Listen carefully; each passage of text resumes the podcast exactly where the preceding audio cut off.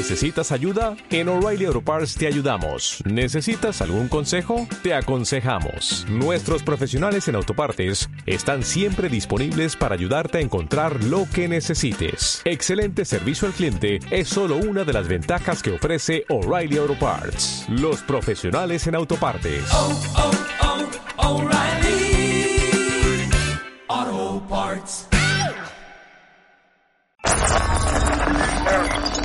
Bienvenidos.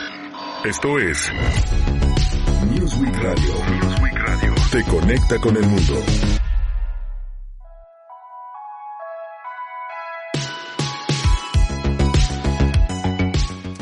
¿Cómo le va? Muy buenas tardes. Vámonos rapidísimo ya con Joel, que ya no se, encuentra listo con la información. Eh, en esta tarde de lunes 20, 21 de, de febrero del 2022. Joel, ¿cómo estás? ¿Cómo te va? Buenas tardes.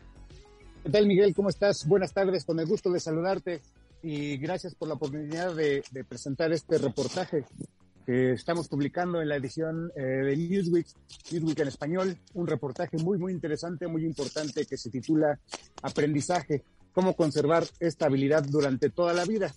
Este es un reportaje que estamos eh, recomendando especialmente porque nos ayuda a diseccionar, nos ayuda a saber qué es, eh, cómo nosotros como seres humanos podemos motivarnos o cómo podemos tener ciertas herramientas, ciertas estrategias para esta habilidad tan importante que es la del aprendizaje.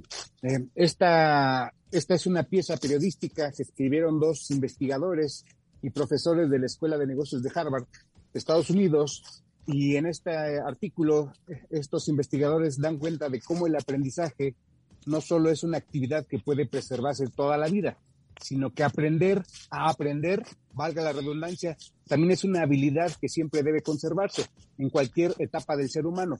No importa si somos niños, si somos adolescentes, jóvenes, adultos, adultos mayores, etcétera. En cualquier etapa, nos dicen estos investigadores, es importante seguir conservando este hábito del aprendizaje. Eh, la pieza eh, periodística nos explica que el cerebro no es el mismo de una década a otra. Eh, no es lo mismo cuando tenemos 20 años que cuando tenemos 30 o 40. también nos dice que al paso de los años también cambian las prioridades, las actividades, el entorno social, el estado físico y el estado emocional de los humanos. Con esto nos quieren decir que cada fase tiene nuevos desafíos cuando se habla del aprendizaje. ¿Qué dicen los expertos respecto de estas fases justamente del aprendizaje? Estos expertos de la Escuela de Negocios de Harvard nos dicen que en cada fase de la vida existen seis factores físicos y ambientales que son cruciales para un correcto aprendizaje. Son muy comunes, los vivimos todos los días y estos básicamente son eh, el sueño, es decir, dormir bien, ejercitarse, eh, tener una alimentación sana, balanceada, eh, también tener apoyo para la salud física y mental, desde luego tener y darse las oportunidades para dominar un área, un área de interés, un área de conocimiento y desde luego el más importante, tener la seguridad de que fracasar no es eh, dañino, que, que a partir del fracaso se pueden tener nuevas experiencias y se puede adquirir nuevos conocimientos. Es como el dicho de las abuelas, aprender de los, de los tropiezos, aprender de los fracasos, es lo, lo que nos dicen estos expertos. Eh, ¿Cómo es posible preservar la habilidad del aprendizaje a lo largo de la vida? Pues estos eh, expertos de la Universidad de Harvard hacen una disección por etapas. Em, estas etapas las dividen básicamente en cuatro grandes fases eh, y, les, les, han, les han dado un nombre y también un periodo.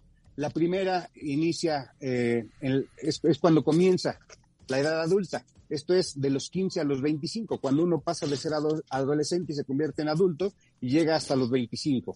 En esta etapa es cuando el ser humano aprende a asumir, sobre todo, aprende a asumir riesgos altos. Luego viene una segunda etapa, que es la, eh, la etapa de la edad adulta temprana, que abarca entre los 25 y los 45 años. Según los expertos autores del artículo, esta es la fase de absorber y reflexionar. Eh, posteriormente viene una tercera etapa, que es la etapa de la edad adulta establecida, que abarca entre los 45 y los 60 años. Y aquí lo más importante es comprender que nunca se es demasiado grande como fracasar. Eh, como para fracasar. A pesar de que podamos tener entre 45 y 60 años, nos dicen estos expertos, es importante que si nos tropezamos, eh, que si en una iniciativa algo nos sale mal o que si, si, fracasamos como tal, eh, todo tiene un remedio. Y la última etapa, la, la, la final, digámoslo así, es la edad adulta establecida, que es de los 60 años en adelante. Aquí es en donde los eh, especialistas la llaman de podar e injertar, es decir, eh, los, los adultos mayores ya han llenado su mente, su espíritu, su cuerpo de una enorme sabiduría y quieren compartir todo este conocimiento, pero a la vez también quieren seguir aprendiendo. Es un reportaje muy completo, muy bien explicado, eh, viene muy bien diseccionado por etapas para que todo lector pueda leerlo con mucha facilidad y sobre todo aprender eh, que la disciplina del aprendizaje eh, se puede conservar durante toda la vida. Oye, pues sí, hay información sobre los consejos para el inicio en la edad adulta, edad adulta temprana, absorber y reflexionar. La edad adulta temprana sabe de qué edad a qué edad es de los 25 a los 45 años, la edad adulta temprana. Y luego viene eh, la edad adulta establecida, que es de 45 a 60 años. No seas demasiado grande como para fracasar, lo que decías hace ratito. Eh, los consejos de la edad adulta establecida. Y luego, hombre, edad adulta tardía, que es 60 y más podar e injertar. Las personas viven, trabajan y aprenden por más tiempo, aún así el envejecimiento tiene un costo. Los mecanismos biológicos del aprendizaje, como la atención, la memoria, el razonamiento, función ejecutiva, declinan de manera natural. La motivación cambia con la edad. Quienes pasan por la adultez temprana están impulsados por la búsqueda de novedades, mientras que que viven la edad adulta tardía no lo están.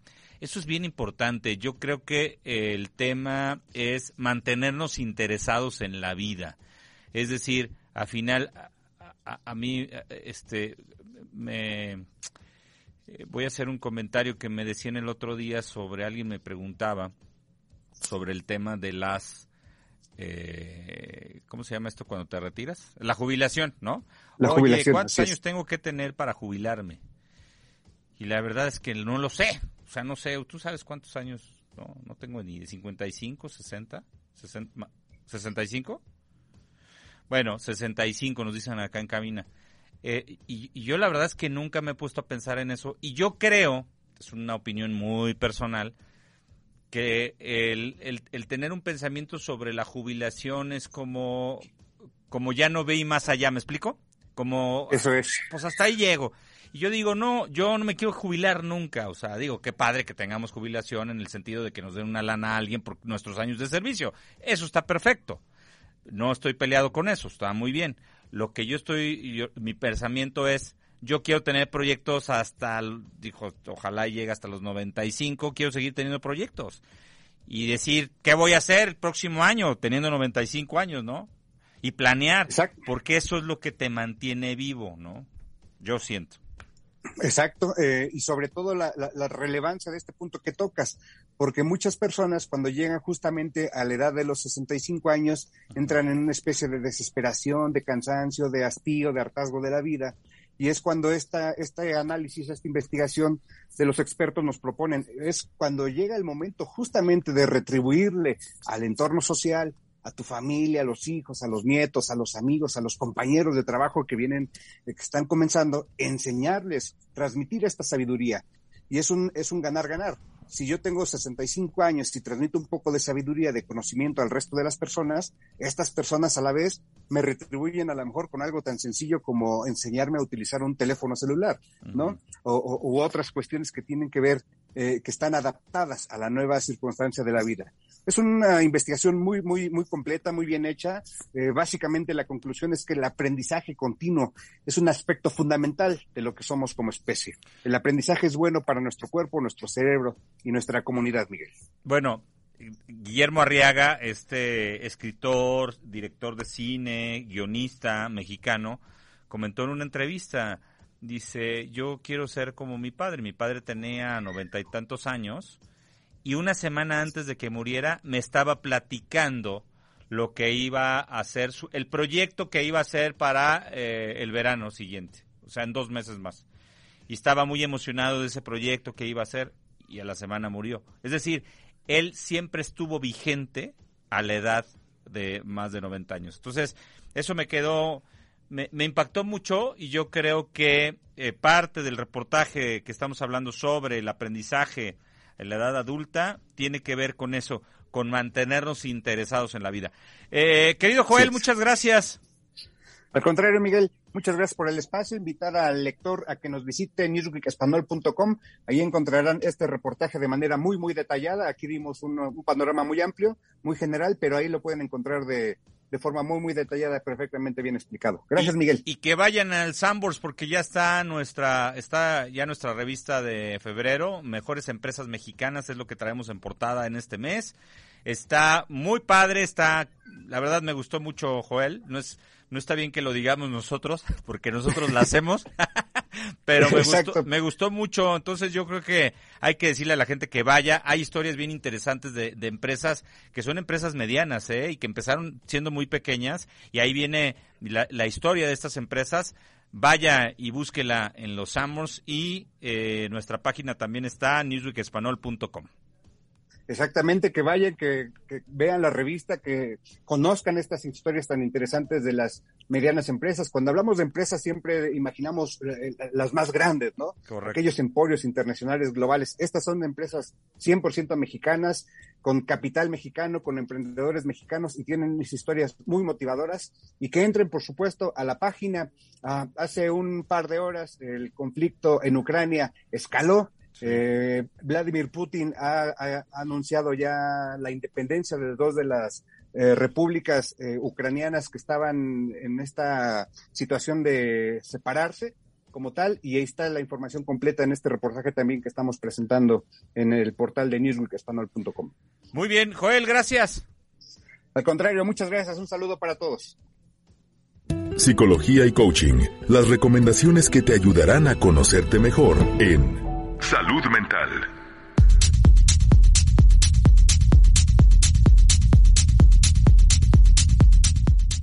Continuamos con más. Ya tenemos en la línea la doctora Tere Ramos para hablar sobre cómo influye el temperamento en nuestras finanzas personales. Doctora, ¿cómo estás? ¿Cómo te va? Buenas tardes.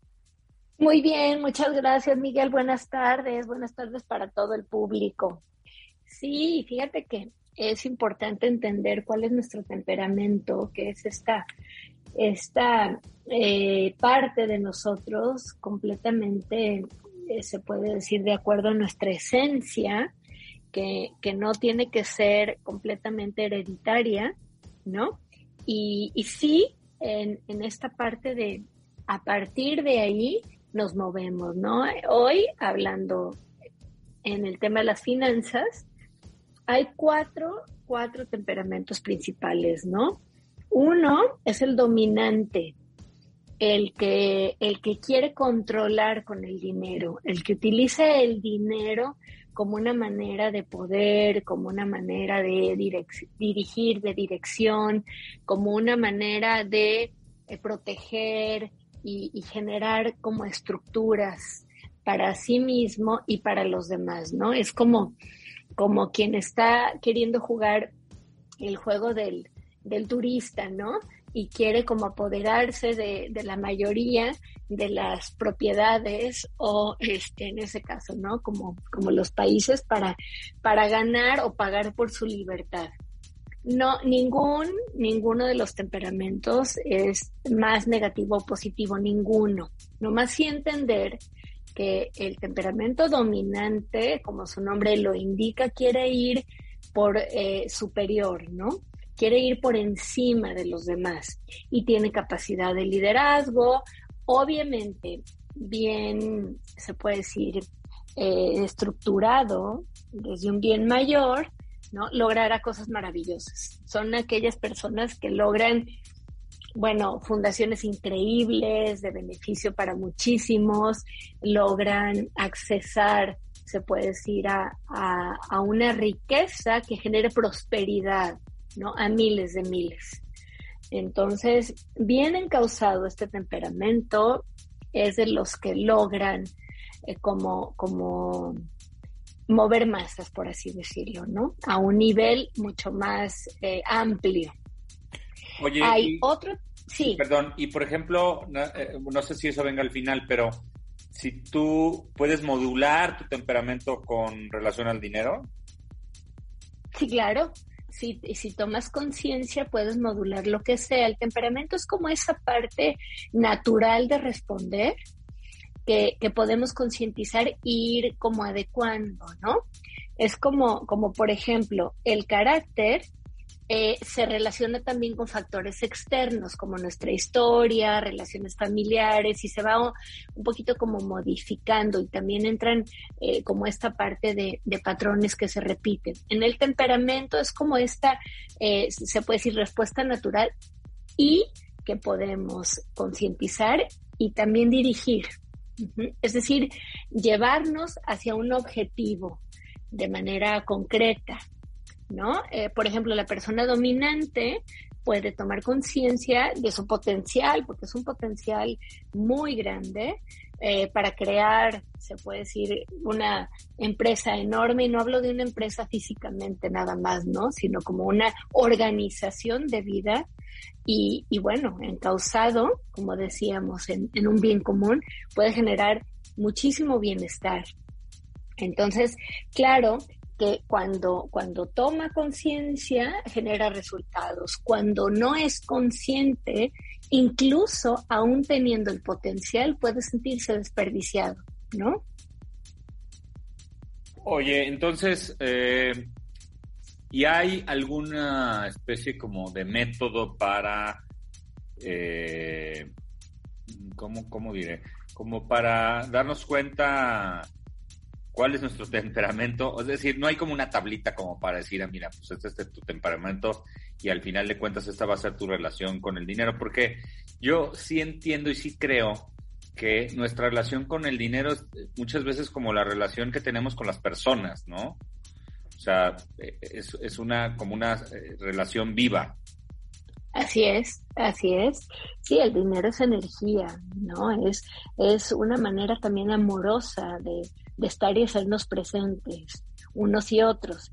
Por supuesto, en la medida en que vamos tomando conciencia, por eso voy a hablar de estos cuatro temperamentos principalmente, ¿no? Y cuál es como, como la intención eh, en la que yo me muevo en relación con el dinero, ¿no?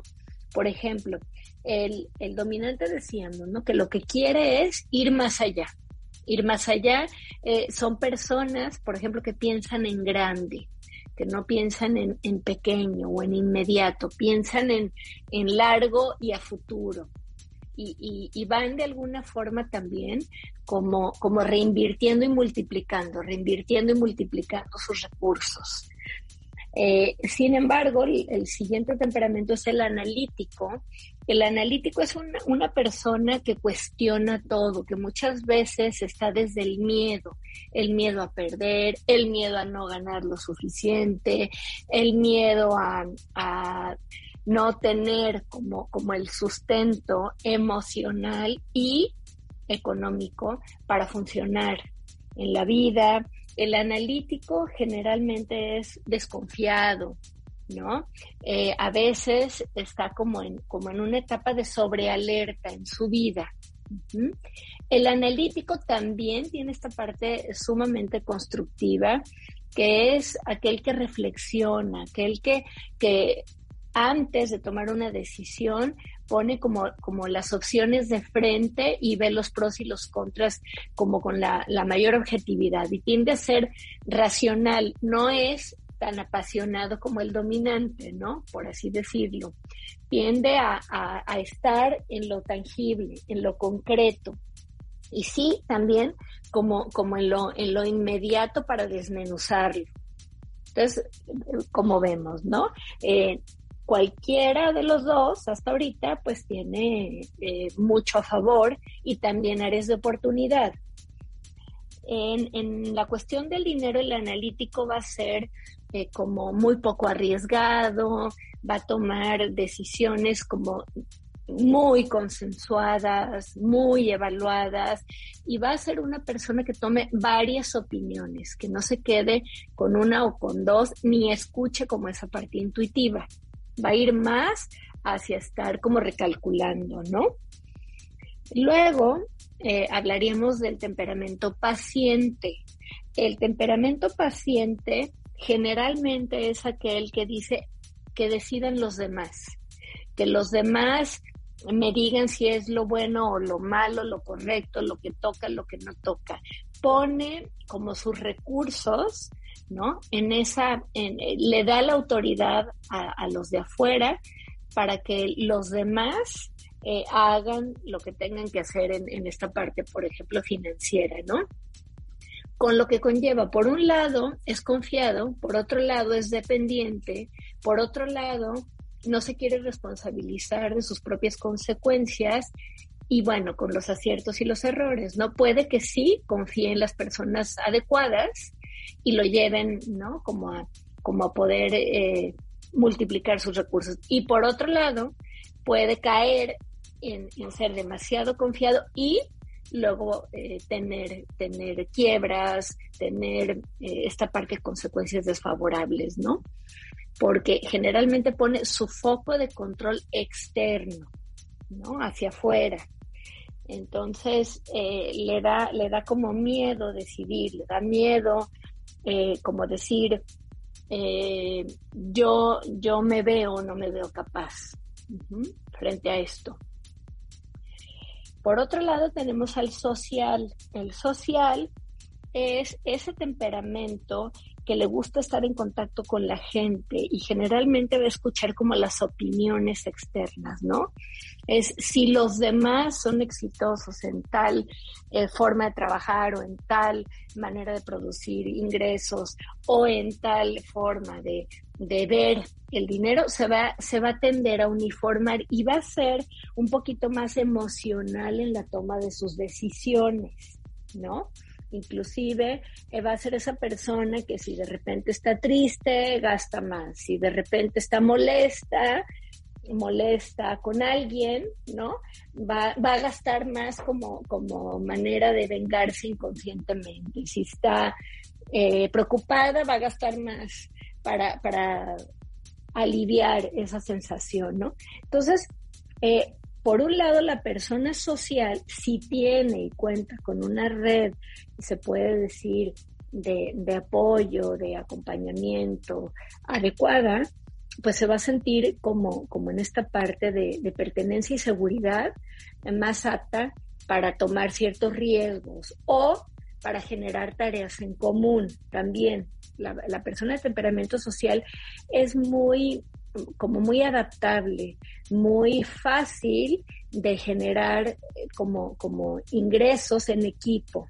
¿no? Son personas que se mueven de maravilla en, negocios colectivos, por así decirlo, ¿no? Eh, ¿Por qué?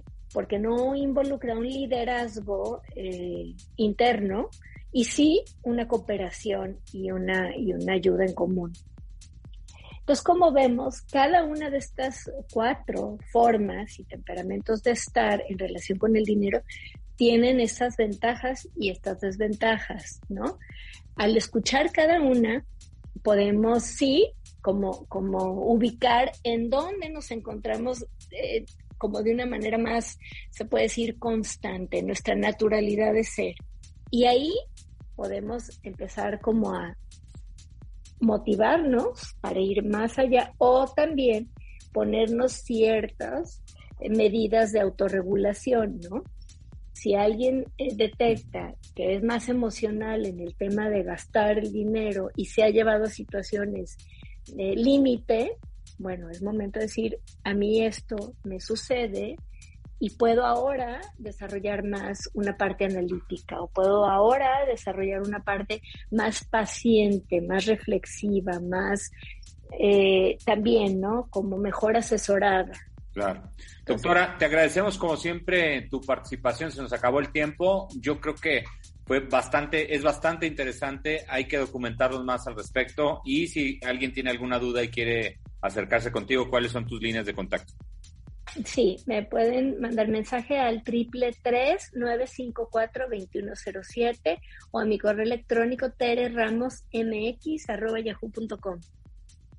Muchísimas gracias, nos escuchamos la próxima. Claro que sí, muy bonita semana. Continuamos con más.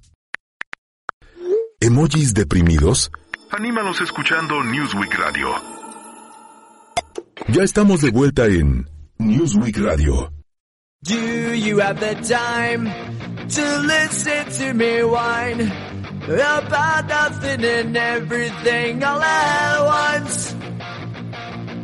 I am one of those melodramatic fools, neurotic to the bone, no doubt about it. Sometimes I give myself the creeps. Sometimes my mind plays tricks on me. It all keeps adding up. I think I'm cracking up.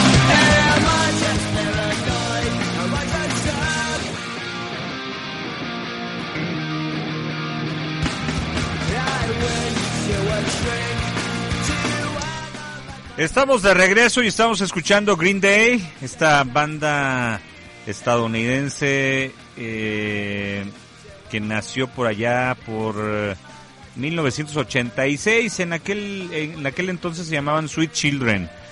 Ya en 1989 se cambiaron el nombre al de Green Day. Eh, estos eh, grupos nació en, en California, eh, en un eh, club donde frecuentaban bandas de punk y rock locales. Sus primeras publicaciones se realizaron por medio del sello discográfico independiente Lockout. Gracias a las exitosas ventas de sus primeros trabajos discográficos, se obtuvo una importante cantidad de admiradores. En años después, en 1984, el en 1994, perdón, el conjunto firmó con Reprise Records. Con este sello lanzaron el aclamado Dookie. El nuevo álbum al grupo musical lo llevó eh, el sonido a finales de la década de los 1970 a la nueva generación. Además, el álbum se convirtió en un éxito internacional, llevó más eh, de 30 millones de copias vendidas. Estamos escuchando Basket Case, esta canción de Green Day, el día de hoy con eh, nosotros aquí en Radio.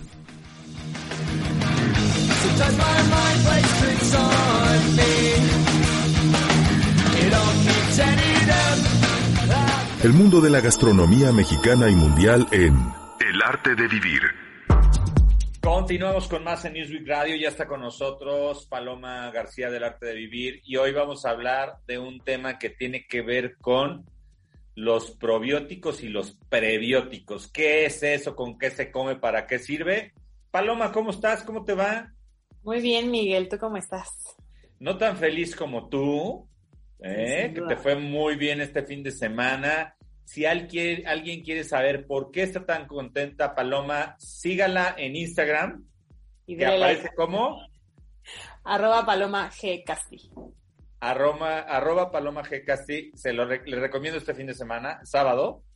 Busque por ahí las publicaciones del sábado y se va a dar cuenta porque está tan contenta y con una sonrisa de oreja a oreja, Paloma. Sí, padrísimo. Mira muchos probióticos también. Eso, eso genera bienestar, sin duda. Sí, sí, sí, toda la salud del mundo. Totalmente. Oye, a ver, cuéntanos la diferencia entre prebióticos y probióticos. ¿Qué son? Pues- y, y de ahí nos vamos. Bueno, eh, lo, lo más importante que hay que saber a la hora de hablar de probióticos y prebióticos es que en nuestros intestinos, es decir, en nuestro sistema digestivo, viven más de 100 billones de microbios vivos. Estos ¿Billones? microbios, sí, es, es una cosa muy, muy impresionante porque cuando a nosotros nos dicen bacterias o levaduras o bichos, ¿no? O sea, como que pensamos que son cosas malas. Sin embargo, estos microorganismos o bacterias o levaduras que viven dentro de nosotros funcionan para eh, digerir la comida, para eh, tener una mejor calidad de vida, valga la redundancia, y este ayudan para un montón de cosas, incluida eh, incluso la salud mental, ¿no? Eh, estos microorganismos son los que se encargan, los que aparte comúnmente llamamos como la flora intestinal. Entonces, ellos se encargan de descomponer la comida y hacer que nuestro cuerpo absorba mejor los nutrientes. Sin embargo, ¿qué pasa? Eh, muchas veces tendemos a comer irritantes o comer grasas o comer eh, alimentos demasiado procesados que con los cuales estas bacterias pues no pueden del todo, ¿no? Entonces nos empieza a dar gastritis, nos da indigestión, nos dan agruras, acidez, etcétera, ¿no? Y eh, eso quiere decir que nuestra flora intestinal pues ya no tiene esos 100 millones de, microorganismos y, y tenemos menos. Entonces, generalmente lo que nos recomiendan es toma probióticos. Y los probióticos además están súper de moda. Eh, tú vas a cualquier supermercado y te los venden en cápsulas y son carísimos. Pero en realidad, estos probióticos eh, son microorganismos o bacterias que viven en algunas cosas que comemos. Justo te iba a preguntar si hay como forma natural de obtenerlos. Sí, eso, y es lo más interesante.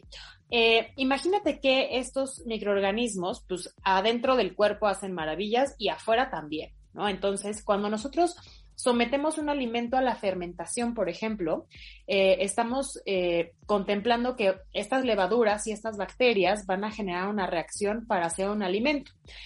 alguna vez sucede con el pan, por ejemplo, con la cerveza, aunque estos no son alimentos probióticos en sí mismos, porque les cambian la temperatura y se muere el bichito a la hora de entrar al horno, por ejemplo. Claro. Pero entonces, si nosotros nos podemos hacer yogurt, por ejemplo, lo que sucede es que hay unos animalitos que se llaman búlgaros, que seguramente sus abuelas conocerán muy bien, porque es la manera casera en la que se hacía el, el yogurt. Estos microorganismos fermentan la leche, la convierten en yogurt y aparte, a la hora que nosotros nos lo comemos, entran a nuestro cuerpo para ayudar al sistema digestivo lo cual pues es magia pura, ¿no? Eh, pasa con otros alimentos que no son tan comunes a nuestra cotidianidad en México, como por ejemplo la kombucha, que es una infusión que hacemos con té negro que dejamos fermentar. Eh, agarra como un sabor acidito, eh, incluso se vuelve gaseoso, este, y a la hora que nos lo tomamos, pues millones de, de bacterias entran a nuestro cuerpo para ayudarnos con la digestión. Incluso hace unos meses, incluso yo creo ya hace un año, se descubrió que en el pulque viven estos probióticos y pues tiene muchísimo sentido porque el pulque es un fermento del aguamiel que vive en el corazón de los magueyes. Entonces, a la hora que le agregan eh, levaduras vivas al aguamiel se fermenta y como no hay ningún cambio de temperatura, ni lo metemos al horno, ni lo pasteurizamos, pues a la hora que te lo tomas, se van contigo todos los microorganismos, lo cual es súper nutritivo. ¿Qué me cuentas del tejuino que es de Jalisco y que también tiene que ver con eso? El tejuino, por ejemplo, es un fermentado del maíz y pues obedece exactamente la misma lógica, como tiene estos microorganismos que descomponen o más bien desdoblan los carbohidratos de las azúcares del maíz para transformarlo en dióxido de carbono y en alcohol, pues se mantienen vivas a la hora que nos lo tomamos. Entonces, pues es, además de que son bebidas súper refrescantes, absolutamente tradicionales, ¿no? Y muy ricas, son muy, son muy nutritivas. De hecho, eh, desde hace unos años, eh, desde unos 5, 7 años, en, en, Europa del Norte, Copenhague, este, Estocolmo, estas cocinas nórdicas, han descubierto que la fermentación es una manera muy importante de mantener sus alimentos porque no tienen pues, tanta variedad como aquí, ¿no? Entonces, se empezó a estudiar como las propiedades ah, eh, de estos probióticos y se puso súper de moda, pero la realidad es que en México tenemos un montón de cosas que fermentamos que aparte tienen probióticos. Ahora, hablemos de los prebióticos, que es, eh, que es otra cosa, ¿no? O sea, probiótico es el ser vivo y prebiótico es el alimento de ese ser vivo. Ya que nos lo comimos, necesitamos pues mantenerlo vivo, ¿no? Entonces. La granjita de la pancita necesitamos mantenerla. Exacto, entonces pues aquí lo que te, lo que se recomienda es que pues comamos fibras, por ejemplo, que comamos azúcares, que comamos frutas, verduras, ¿no? Porque estos, esta, esta comidita de los, de los probióticos se encuentra en los alimentos naturales. Si nosotros eh, comemos, no sé, cereales de caja o pastelitos empaquetados, es muy probióticos porque ya los nutrientes están demasiado procesados entonces no, no adquirimos ese beneficio del alimento como tal, ¿no? Pero entonces, pues bueno, todo este choro es un poco para decir eh, que la naturaleza es muy sabia, ¿no? O sea, Eh, y nosotros pensamos que tener bacterias en el intestino está mal y hay que desparasitarse cada cinco minutos. Y no, la realidad es que hay muchos seres vivos dentro de nosotros que ayudan a que, a que vivamos mejor y que tengamos me- una mejor calidad de vida. Oye, y a ver, rápido, porque ya se está acabando el tiempo, pero ¿alguno o algunos este, cinco alimentos de donde podemos obtener probióticos y prebióticos?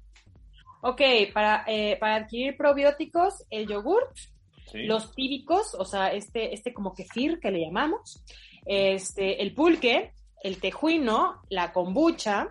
En Chiapas consumen una cosa que se llama pozol, que es exactamente lo mismo, maíz fermentado.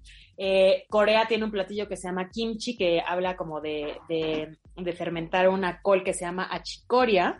Eh, para quienes les guste la cocina europea, los alemanes hacen una cosa que se llama chucrut, que es la col fermentada con la que ac- acompañan las salchichas, por ejemplo. Sí.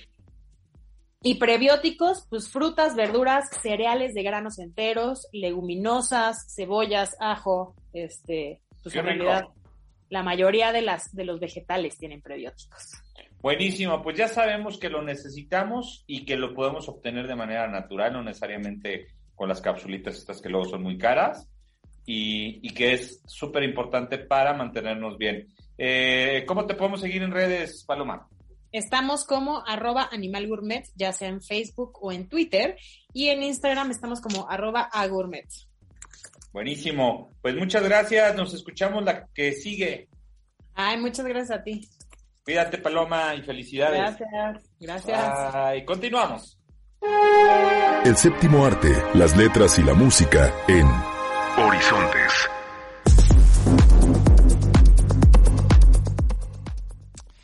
Y ya está Ana Estrada en la línea de Animal MX. ¿Cómo estás, Ana? ¿Cómo te va? Hola Miguel Ángel, bien, bien, todo bien por acá, ¿cómo están ustedes? También todo muy bien y además traemos un temazo. Me parece bien interesante este fenómeno que yo creo que yo no había visto un fenómeno así. Bueno, no sé, a, a lo mejor estoy exagerando desde los Beatles, ¿no? O sea, podría ser o no, es un fenómeno mundial estos cuates de BTS, ¿no? Es un fenomenazo, este, y además eh, el Army, que es, que es como este grupo de seguidoras y seguidores de BTS, este, se- son súper organizadas, o sea, se organizan en redes sociales, no nada más para generar tendencias globales sobre, sobre BTS, sobre los integrantes de la banda, sino también se han unido a manifestaciones eh, en todo el mundo, o sea, desde creo que en Chile y Argentina se han unido en, en- en manifestaciones contra la xenofobia y contra el racismo, pues eh, en algún momento se unieron en la campaña de Donald Trump para tirarle a alguno de sus eventos.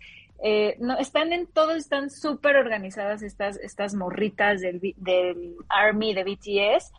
Y pues sí, este, seguramente mañana va a ser una, una locura al respecto. Preventa 22 de febrero. El tema es que es un concierto que van a dar en Seúl, estos cuates de BTS, eh, y que en México se va a transmitir solamente por cines, por la cadena esta de cines más importante de nuestro país, y entonces eh, seguramente se van a agotar los boletos. Seguramente, seguramente, este, bueno, el concierto se llama BTS Permission to Dance to on Stage, que será en Seúl, justamente como dices, eh, y está, está bien interesante porque eh, en realidad en México van a ser como una, ¿cómo se dice? Este, van a poner como la repetición del evento dos veces, va a ser en dos horarios, a las 12 del día y a las 4 de la tarde, el 12 de marzo en las salas de cine. Eh, pero sí, o sea, hay que, hay que estar pendientes de la preventa y, y pues recordemos que, que las páginas de, de los cines, de las ventas, de la venta de boletos de los cines en otras ocasiones, como cuando se estrenó la de Spider-Man, estuvieron tan saturadas que se cayeron no unas horas, sino más de un día.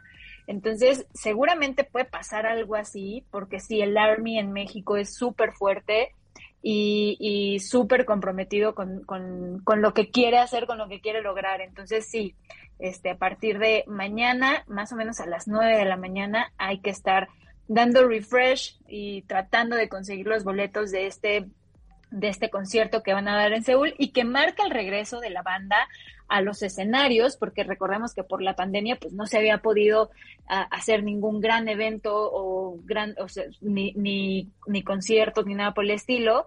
Eh, con BTS no fue la excepción y pues bueno, este será su regreso a los escenarios con un con público en vivo y bueno, lo van a hacer extensivo a todo el mundo a través de las salas de cine.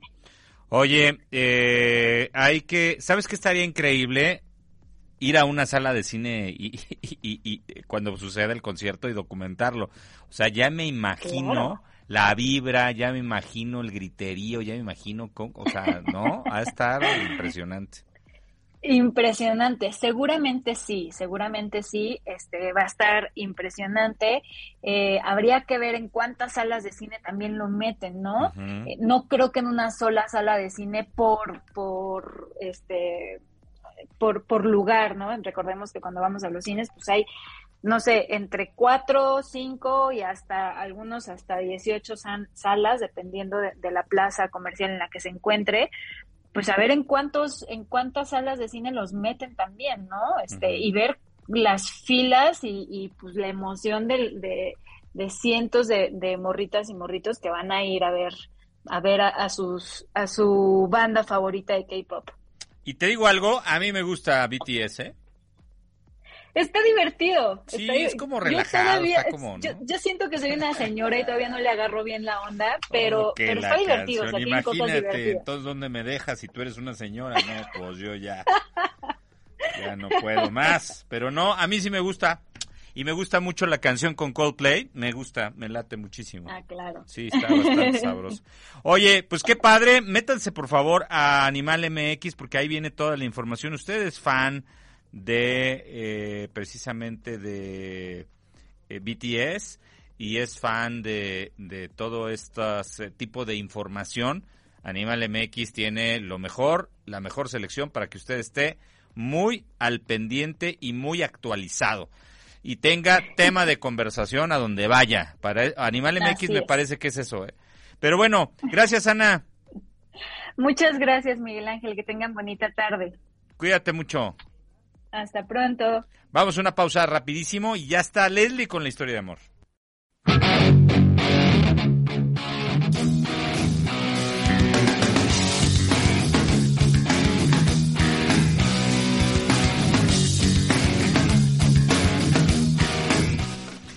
Estamos de regreso y estamos escuchando a Green Day esta tarde en Newsweek Radio y esta que se llama When I Come Around de Green Day.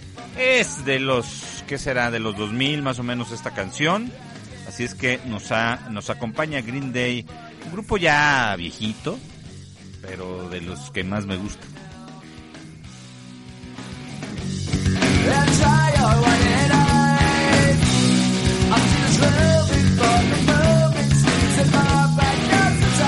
No solo escuches radio, mejor debate ideas. Newsweek Radio.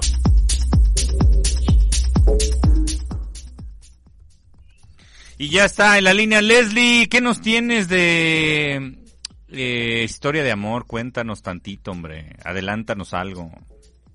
Hola, muy buenas noches Miguel Ángel, saludos a todo tu auditorio. Bueno, pues la historia de hoy ahora sí que es, como dirían en otros lados, difícil de creer. De verdad es que es increíble cómo la mente nos hace juegos para que creamos lo que podemos en ese momento manejar. Justamente es la pelea eterna entre el amor verdadero y la idealización romántica. Okay. Esta lucha constante entre lo que pensamos que es el otro y lo que realmente es. O lo que pensamos Entonces, que es el amor reflejado a través del otro. Así es que pues desgraciadamente hoy en día mucho se dice, pero aplicarlo es complicado. El amor más importante es el que se da a uno mismo. Si no, no importa el espejo, el otro siempre va a ser un reflejo de lo que somos para bien o para mal. Y es muy triste cuando pasa eso. En específico esta historia de verdad que es como una mezcla de perdida de esta película donde desaparece la mujer como secuestrada, uh -huh. entre eso y Eterno Resplandor de una mente sin recuerdos. Órale. Ganas de no querer volver pero repetir la historia. Oye, pues está muy interesante y obviamente la podemos seguir a través de tus redes sociales, ¿cómo son? Así es, en Twitter soy arroba lesinfanta, en Instagram soy les.figueroa.ags y en Facebook como Leslie Figueroa. Buenísimo, pues ahí búsquelo y también en, en, el Facebook de Newsweek Aguascalientes también ahí va a estar. Puede seguirnos también en Twitter eh, como Newsweek AGS, también ahí estamos, y en Instagram también estamos como Newsweek AGS. Leslie, pues te leemos y luego la comentamos, ¿no? Ok, claro que sí. Un abrazo a ti y a todo tu auditorio, Miguel Ángel. Muchas gracias. Que estés muy bien, Leslie. Gracias. Pues vámonos, es tiempo de irnos. Como siempre, le agradecemos a Héctor Hernández. Gracias, Héctor, en el Facebook Live. A Carlos Soros en los controles. Gracias, mi estimado Charlie. Un servidor, Miguel Ángel Jaime. Nos escuchamos la siguiente. Gracias. Que tenga muy buena semana.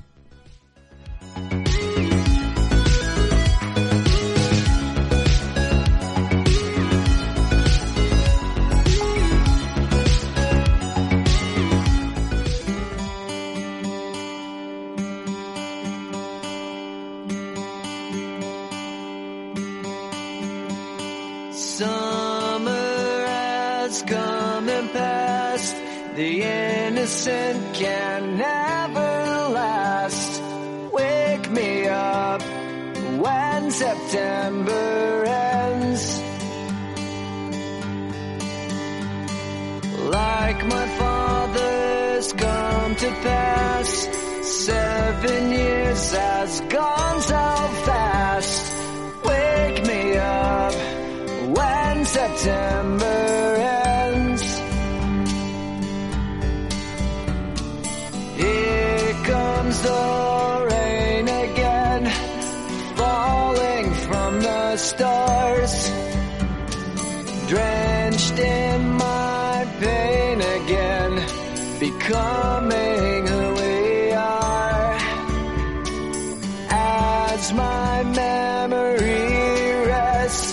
Hasta la próxima. Si quieres este programa para llevar, pídelo sin bolsa. Escucha el podcast en Spotify, Apple Music o en la app de Himalaya como Newsweek Radio. Hola, buenos días, mi pana. Buenos días, bienvenido a Sherwin Williams. ¡Ey! ¿Qué onda, compadre? ¿Qué onda? Ya tengo lista la pintura que ordenaste en el ProPlus app. Con más de 6.000 representantes en nuestras tiendas listos para atenderte en tu idioma y beneficios para contratistas que encontrarás en aliadopro.com. En Sherwin Williams somos el aliado del PRO.